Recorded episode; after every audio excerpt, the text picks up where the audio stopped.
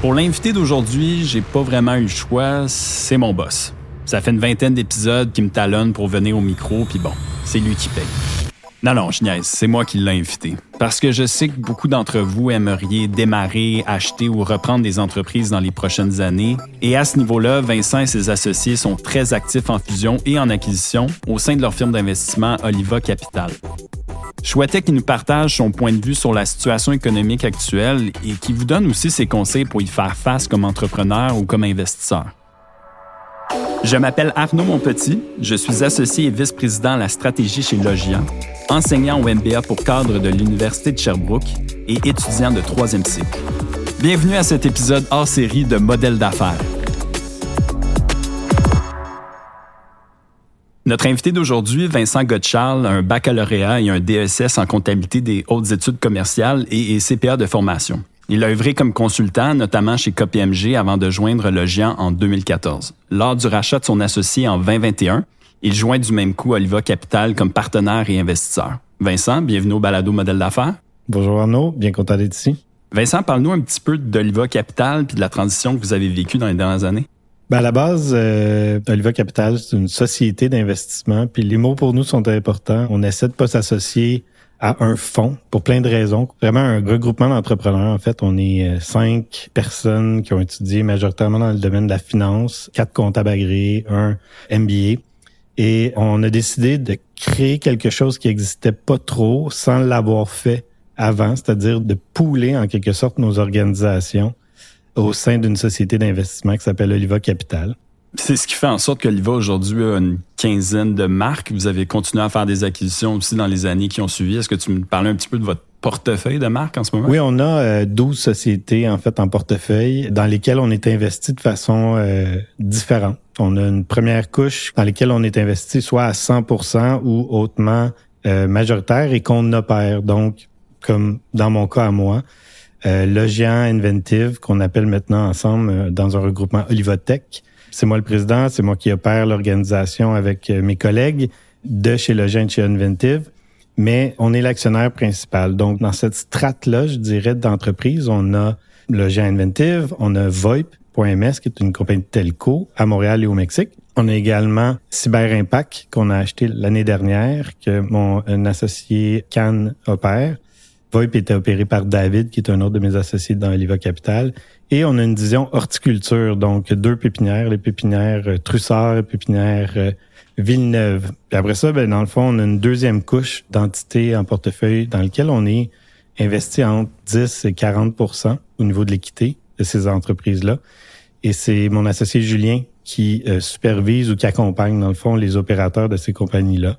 Puis après ça, on a une troisième couche qui est plus des petits investissements dans lesquels on est plus passif, disons. J'ai la chance, Vincent, d'échanger souvent avec toi. Puis la raison pour laquelle je vais t'avoir au micro aujourd'hui, c'est qu'on parle souvent de la situation économique actuelle. Je sais que chez Oliva, vous faites beaucoup de fusions-acquisitions, puis vous êtes toujours en train de regarder la prochaine acquisition. Le marché en ce moment ressemble à quoi au niveau investissement?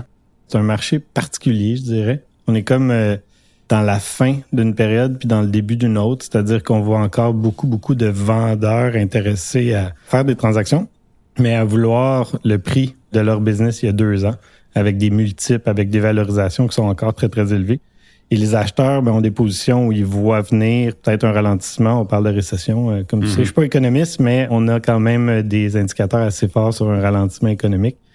Et les acheteurs ben, sont plus conservateurs, veulent peut-être payer un petit peu moins cher. Donc, il y a comme une dichotomie en ce moment entre les vendeurs et les acheteurs, puis ça crée un, je veux dire, de la latence sur le marché en ce moment. Il y a peu de transactions qui se complètent, donc c'est assez particulier euh, comme période économique, je dirais. J'ai l'impression qu'on a vécu des années folles où il y a eu beaucoup, beaucoup d'acquisitions. Là, je comprends qu'il y a un petit ralentissement. Euh, est-ce que les banques sont quand même là avec du soutien financier? Je sais que le capital coûte vraiment plus cher qu'avant. C'est plus difficile de structurer des deals. Comment vous vivez ça? Oui, en fait, euh, l'argent est disponible. Ça, c'est indéniable. Il y a encore beaucoup, beaucoup d'argent dans le système, puis l'argent est disponible. Ce qu'on voit, par contre, c'est des critères de prêt pas mal plus stricts, euh, des, des revues diligentes qui sont plus exhaustives, plus complexes. Donc, les paramètres de financement vont être différents, mais l'argent, elle est disponible. Elle coûte plus cher, si on le sait, hein, comme, comme nos hypothèques euh, d'un point de vue personnel. Mm-hmm. Mais l'argent, elle reste disponible, puis je pense juste c'est comment on va aller la chercher puis structurer ce financement-là. En ce moment, c'est plus ça qu'on voit. Est-ce que tu peux nous donner un exemple? Bon, euh, je reviens à Oliva Capital. Vous avez fait beaucoup d'acquisitions dans les dernières années. Je pense que vous êtes reconnu pour être créatif quand même et de rencontrer tous les banquiers en ville. Peux-tu nous parler un petit peu du cheminement d'une acquisition comme vous venez de faire, par exemple, avec Inventive? Ouais, ben c'est un long processus. Puis dans la créativité, juste pour euh, faire du chemin là-dessus, tu sais, je pense que nous, pourquoi en, en entrée de jeu, je disais qu'on est une société, c'est qu'on n'a pas de limited partnership qui vont venir investir de l'argent dans Oliva. Nous, on n'a pas ça. C'est nos propres sous, à même les compagnies qu'on détenait et qu'on détient toujours, qui viennent financer la croissance de la société. Donc, c'est peut-être ce qui nous distingue là, de ce qu'on voit beaucoup dans le marché avec des, euh, des private equity ou des family office. Nous, on n'a pas cette structure-là. L'objectif derrière ça, c'était de rester le plus indépendant possible dans nos transactions.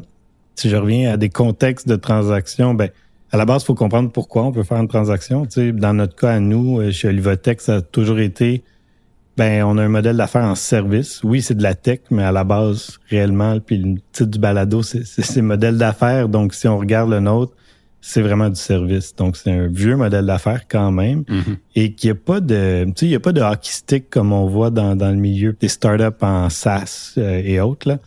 Nous, c'est des additions, puis pas des multiplications ou, euh, ou encore moins des exposants, je vais dire ça comme ça. Donc, il y a une notion de faire des acquisitions pour aller plus vite, pour pouvoir offrir à nos clients des nouvelles expertises, des portfolios de réalisation, fait que ça a toujours fait partie de notre stratégie de croissance. Fait que pourquoi on le fait? D'un, c'est pour aller plus vite, pour être un groupe qui est capable de mieux desservir ses clients, mieux accompagner ses clients. Dans le cas, par exemple, d'Inventive qu'on vient de faire, ben, c'était d'aller chercher une facette ou une expertise que le reste du groupe détenait moins. Donc, d'un, c'est comprendre le pourquoi. Là, puis je reviens vraiment là-dessus. Ça, ça peut paraître banal, mais c'est assez simple sur pourquoi on veut faire cette transaction-là. Puis après ça, rentrer dans les paramètres qui feront en sorte que la transaction est win-win pour l'acheteur et le vendeur planifier ben, la suite des choses. Donc, faire une transaction, c'est pas qu'un fichier Excel avec un, LOI puis un SPA chez les avocats. Là. ça, c'est le bout facile. Après ça, c'est comment on coexiste ensemble, comment on l'intègre, on l'intègre pas. Comme dans notre cas, Inventive, on a décidé de pas l'intégrer pour plusieurs raisons. Fait que le après euh, mm-hmm. deal est, est, encore plus important que le avant. Tu viens de dire des acronymes comme LOI, euh, ESP, si je me trompe pas. SPL. SPL, euh, juste pour nous, nos auditeurs et peut-être pour moi-même finalement aussi. Euh, qu'est-ce que ces termes-là veulent dire? Ben, en fait, dans le cadre d'une transaction LOI, c'est Letter of Intent, on va signifier à très haut niveau les termes de la transaction envisagée qui est signée par les deux parties. Suivant cette entente-là, va venir la rédaction d'un Share Purchase Agreement, donc SPA, être la convention d'achat d'actions, dans le fond, entre, les deux parties. Alors Vincent, chez Oliva, c'est le rendement de vos organisations, c'est les bénéfices de vos organisations qui permettent de financer votre prochaine acquisition. C'est ce que je comprends. Puis votre modèle d'affaires chez Oliva, contrairement à peut-être d'autres firmes qui vont aller chercher de l'aide extérieure, vous vous appuyez beaucoup là-dessus, mais vous travaillez quand même avec des banques, là, de ce que je comprends. Oui, en fait, nous, notre stratégie est en leverage buyout. J'ai beaucoup de, termes euh, en, anglais, je suis désolé aujourd'hui. Mais donc, ce qu'on fait, c'est de la dette. On va chercher de la dette auprès d'institutions financières. On a des partenaires avec qui on travaille fréquemment, qui nous connaissent bien, qui comprennent notre thèse d'investissement en quelque sorte et qui nous aident à financer ces transactions-là. Donc, on réussit à aller investir une portion, nous, de nos propres sous et le reste de la transaction vient se financer en dette. Alors Vincent, on a parlé un petit peu de la situation économique actuelle et tu disais que d'un côté, on a des vendeurs qui sont un petit peu craintifs ou qui ont l'impression que leur entreprise vaut plus. D'un autre côté, on a des acheteurs potentiels qui, eux autres, sont aussi un petit peu plus craintifs. Alors, il y a comme une confiance qui s'est perdue contrairement aux dernières années. Comment tu envisages le futur? Est-ce que tu aurais peut-être des trucs à donner à des gens qui sont à leur première acquisition d'entreprise dans le contexte actuel? Je pense qu'il y a des, je veux dire, des étapes très clés très, très tôt dans le processus. Tu sais, euh, nous, on a une approche qui peut parfois paraître, euh, je veux dire, agressive. C'est pas vraiment agressif, mais c'est qu'on veut s'assurer qu'il y a déjà les paramètres en place pour entrevoir un deal plus tard.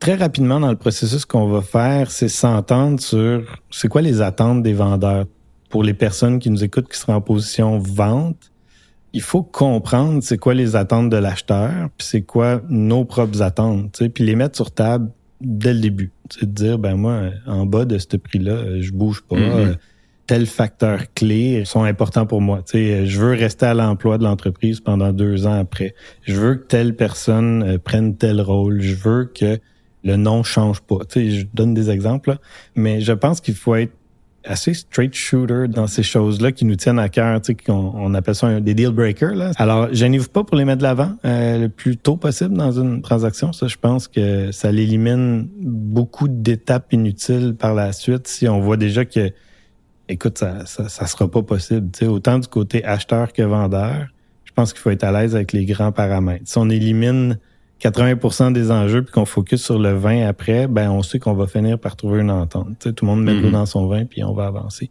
Fait ça, c'est probablement dans un contexte comme celui qu'on vit actuellement, la meilleure chose à faire, c'est de pas perdre son temps non plus sur des transactions qu'on sait qui aboutiront pas. Qui n'auront pas lieu, effectivement. Je t'entends, puis j'entends aussi qu'il n'y a aucune transaction qui est pareille. Est-ce que ça devient un casse-tête pour vous autres à de suivre sur 11, 12, 13 transactions euh, exactement? Il n'y a, finalement pas une recette? Ben, il n'y a pas une recette, mais en même temps, les transactions sont toutes différentes, mais en même temps similaires, c'est-à-dire qu'on passe par les mêmes étapes, peu importe l'industrie. Parfois, c'est plus complexe avec certains vendeurs, parfois c'est plus facile, donc ça dépend. Mais on a de l'aide. Je pense que le but, c'est de bien s'entourer aussi, puis de pas lésiner sur les gens qui nous accompagnent dans ces transactions-là, autant du côté juridique qu'au du côté financier, fiscal. Je pense que ça, c'est pas à, à prendre à la légère, là, puis s'assurer qu'on est bien entouré, bien conseillé. Parlons-en. Qui on a besoin? Qu'est-ce qu'on a besoin comme aide quand on veut embarquer dans un processus d'acquisition? Il y a plusieurs aspects, là, je dirais. Celui qu'on néglige souvent, c'est le volet opérationnel. C'est le mm-hmm. day-to-day de la business. C'est qu'est-ce qui se passe réellement dans l'organisation qu'on va acheter. C'est très difficile en plus dans un contexte parce que souvent le vendeur voudra pas ouvrir euh, les portes à l'acheteur tant aussi longtemps qu'il est pas convaincu à 100% que la transaction va se faire. Fait que souvent il y a des bouts qu'on connaît pas. Fait que cet aspect-là, c'est probablement le plus critique parce qu'on veut comprendre comment ça fonctionne dans l'organisation avant de l'acheter. Fait que ça, ça reste un défi puis ça va toujours le rester. le reste, je dirais, ben financièrement, d'avoir des bons analystes financiers, des mm. comptables qui comprennent les chiffres, qui sont capables de voir là où il y a des risques potentiels l'aspect fiscal. Donc, la fiscalité, comprendre la structure de l'organisation? Est-ce qu'il y a des impacts dans une acquisition? Est-ce qu'on a la bonne structure corporative pour acheter, fusionner, euh, etc. Surtout quand il y a des opérations à, l'international. Ça aussi, mm-hmm. c'est un, autre défi. Puis je dirais le dernier point, ben, c'est tout le volet légal. Fait que s'assurer que les contrats qu'on va signer euh, reflètent bien les paramètres de la transaction qu'on convoitait à l'origine. Et le fait que vous ayez des compagnies, je pense à Cyber Impact, qui est un logiciel à la fin de la journée qui envoie des millions de courriels maintenant, et de l'autre côté, on a une pépinière. Est-ce que c'est les mêmes personnes, les mêmes comptables, les mêmes financiers qui peuvent structurer ces deals-là? Ça me semble être complètement différent. Oui et non. Il y a une couche qui est la même, dans le sens que des, avocats qui font du M&A vont pouvoir faire du M&A dans, plusieurs industries. Tu sais, je pense qu'ils comprennent l'esprit d'une transaction, puis ils savent c'est quoi les risques d'une industrie ou d'une autre. Après ça, c'est plus dans évidemment, de comprendre les opérations. Quand je disais tantôt, là, si nous, on achète une autre pépinière, par exemple, ben, ça va être des gens qui vont comprendre de quoi ils parlent pour venir nous aider puis nous conseiller. Si c'est en technologie, ben, on fait appel à notre réseau qui sont des experts en technologie. Fait qu'on essaie effectivement d'avoir de l'expertise puis de savoir de quoi on parle. Notre but, c'est pas nécessairement toujours d'en ajouter parce mm-hmm. qu'effectivement, des fois, on perd un peu cette expertise-là. Mais en ce moment, on est plus dans un mode de faire d'autres acquisitions à travers les sociétés en portefeuille qu'on a. Alors, inévitablement, ça me fait penser à vos modèles d'affaires chez Oliva. D'un côté, bon, Cyber Impact, on a des firmes de services, on a des pépinières. Comment vous s'assurez qu'il y a une synergie qui se crée entre tous ces modèles d'affaires-là? Puis est-ce que c'est même pertinent? Pour nous, chez Oliva, le but, c'est pas nécessairement de créer des synergies entre nos différentes organisations portefeuille. Il y a des entités comme celle, admettons, des pépinières qui, eux, dans leur groupe, vont créer des synergies entre Villeneuve et Troussard en ce moment. Ben, Martin est en train de bâtir un écosystème qui va grandir puis qui va effectivement bénéficier de synergies il est pas faux de voir aussi des entités comme Logian aider les pépinières, par exemple, dans leur transformation numérique, effectivement. Mais c'est pas un but en soi nécessairement de créer des, synergies. On pense plus que on va regarder des organisations dans des industries dans lesquelles nous, on pense qu'on peut apporter de la valeur. Donc, un peu en mode stand-alone. Qu'est-ce que Oliva peut apporter avec donc les cerveaux qui sont autour de la table? Puis si c'est pas nous qui l'opérons, la compagnie, mais est-ce qu'on a le bon opérateur pour nous amener à, la prochaine étape aussi? Parce qu'il y a des limites à ce qu'on peut faire. Là. On peut pas gérer 12 organisations. Ça, c'est certain. Fait qu'on en gère certaines, mais pas les 12. On dit souvent en affaires que c'est un peu comme un contrat de mariage qu'on a avec nos associés. Puis là, on dit ça pour une organisation. Chez Oliva, vous en avez 12. Comment on fait pour trouver les bons partenaires dans cette aventure-là? Quand je suis sorti de KPMG, Julien Troussard, qui est mon associé aujourd'hui, qui est mon meilleur ami dans la vie, là, puis le parrain de mes enfants, on est, on est très proches. Puis on s'était promis de jamais travailler ensemble parce qu'on se disait, euh, faut pas briser la relation qu'on a. Puis soit 15-20 euh, ans plus tard, on, est associé aujourd'hui de la même société d'investissement, Oliva. Puis, tu sais, en vieillissant, je pense que le travail puis la vie professionnelle, c'est juste un aspect de notre vie. Puis, dans tout ce qu'on fait, on veut avoir du fun, puis on veut le faire avec des personnes avec qui on a du plaisir à avancer, puis surtout le faire pour les bonnes raisons. Fait que je pense que de le faire avec des gens qu'on connaît, en qui on a confiance, c'est juste sain. Mm-hmm. C'est le fun, c'est agréable. Fait que tant qu'à le faire avec des gens que tu connais pas en disant ben non, je veux pas collaborer avec des amis parce que c'est des amis, je trouve que ça devient contre-intuitif. C'est peut-être quelques années derrière la cravate qui ont permis d'arriver à ce constat-là, mais pour nous, ça s'est fait comme naturellement. D'un, moi, j'ai rejoint Oliva, là, je l'ai pas créé. J'étais arrivé à l'an 2. Mes quatre associés aujourd'hui avaient déjà parti puis je me suis joint à eux. Mm-hmm. C'est ça, ça s'est fait naturellement. Je pense pas qu'on part à la recherche d'associés, mais c'est plus qu'on s'est trouvé, puis on, s'est dit hey, why not, ça me semble que ça fonctionnerait. Puis plus qu'on avance, c'est pas toujours évident, c'est pas toujours facile, mais justement parce qu'on sait qu'on est des amis, ben on est capable de se dire vraies affaires puis, puis d'avancer ensemble.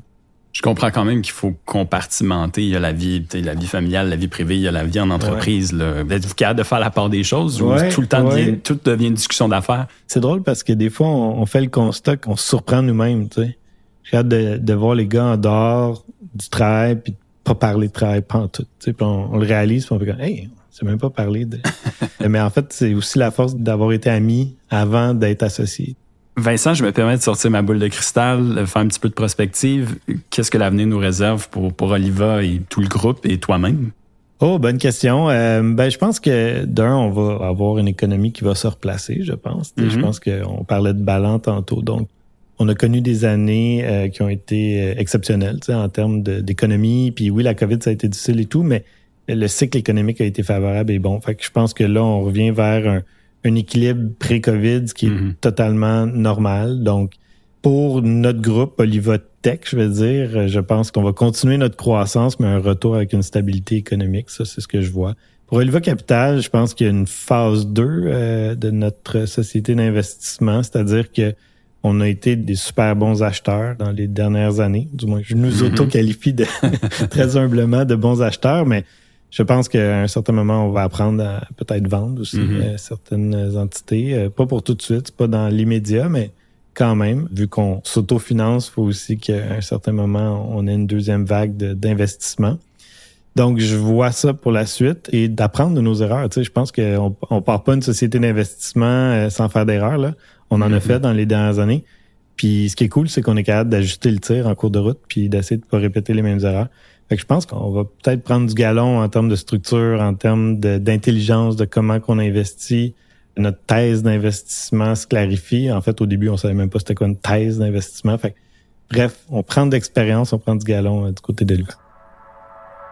Vincent, merci d'être prêté au jeu euh, aujourd'hui. Puis euh, bon succès pour la suite des choses. Je risque de le voir de près quand même. J'espère. J'espère qu'on aura du succès ensemble, Arnaud.